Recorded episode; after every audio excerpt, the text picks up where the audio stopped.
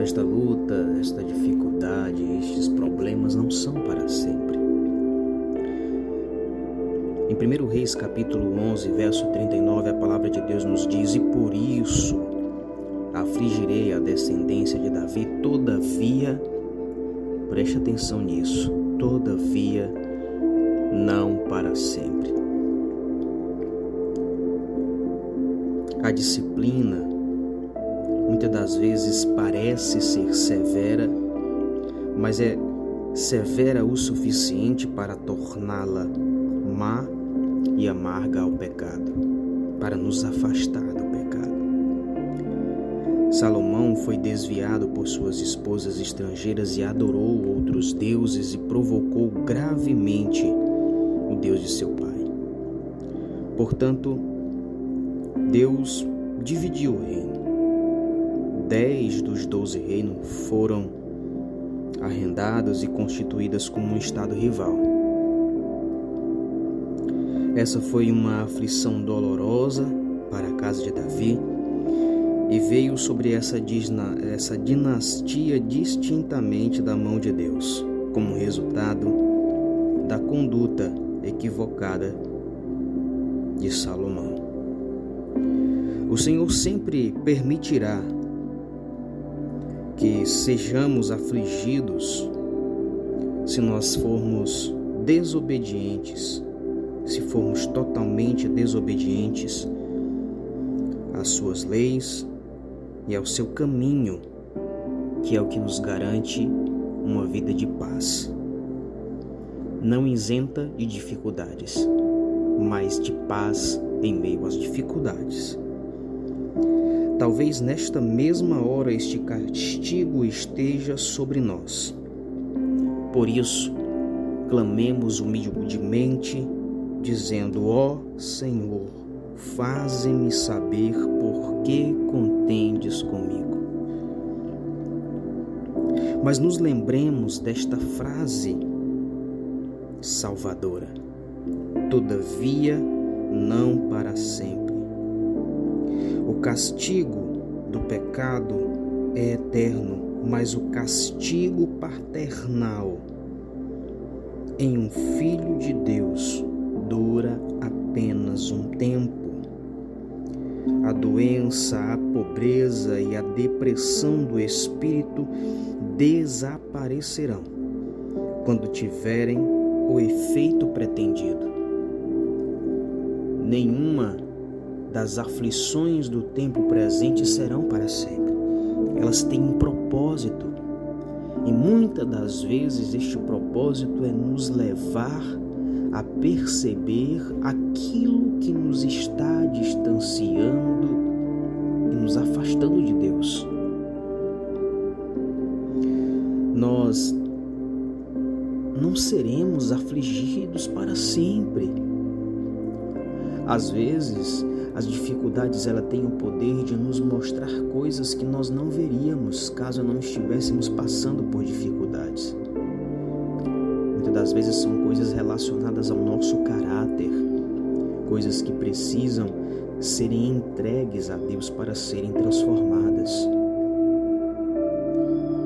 Às vezes, são coisas que estão diretamente ligadas ao nosso orgulho, à soberba, ou muitas das vezes não são nenhuma destas duas coisas.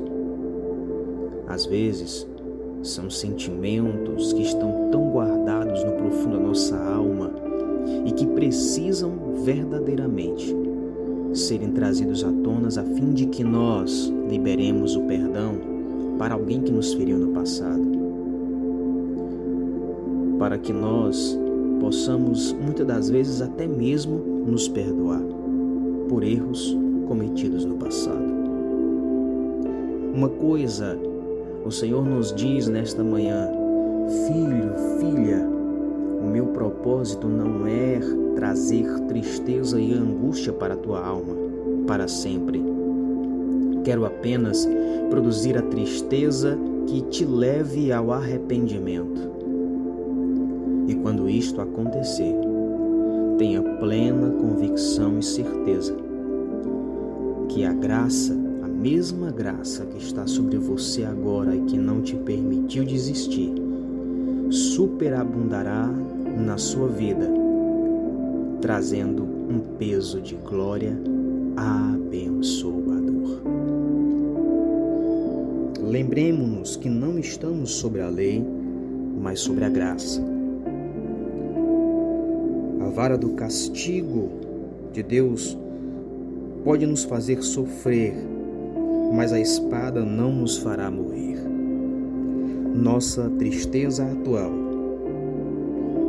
leva-nos ao arrependimento para que não sejamos destruídos pelos ímpios ou pelo nosso maior inimigo, inimigo de nossas almas, Satanás, que se aproveita das nossas fraquezas para buscar nos destruir. Mas nosso Deus reconhece a nossa fraqueza e nos concede graça, para que, mesmo sendo fracos, nós sejamos fortalecidos com o seu poder e possamos vencer para a honra e para a glória do seu nome. Deus em Cristo te abençoe eu tenho plena consciência e convicção de que o Senhor começou uma boa, uma boa obra em nós e Ele é fiel para completá-la. Permita-me orar por você. Pai, este dia começou e ajuda-nos a sermos para o louvor do Teu nome. Que neste dia nós tomemos posse desta palavra e nos arrependamos de tudo aquilo que possa estar nos impedindo de viver o destino profético, as promessas do Senhor para com as nossas vidas. Aquilo que nós precisamos aprender, entender, perceber, que percebamos. Mas que não somente percebamos, mas que também possamos agir massivamente de acordo com a Sua vontade, que é boa, que é agradável e que é perfeita. A tua palavra nos diz que há muitas bênçãos para aqueles que amam, obedecem e que andam em teus retos caminhos. E o Senhor tem prazer em nos abençoar. Mas, para isto, há uma necessidade de andarmos em obediência, em fidelidade ao Senhor. Afinal de contas, nós nos comprometemos em andar contigo. Permanece conosco neste dia que nos, nós sejamos sensíveis à tua voz, o suficiente para sermos obedientes de forma inteira, imediata, meu Deus, que sejamos verdadeiramente obedientes. Nos ajuda, nos fortalece, permanece conosco. Esta é a minha oração, em nome do Senhor Jesus. Deus em Cristo abençoe, um forte abraço e até o próximo devocional.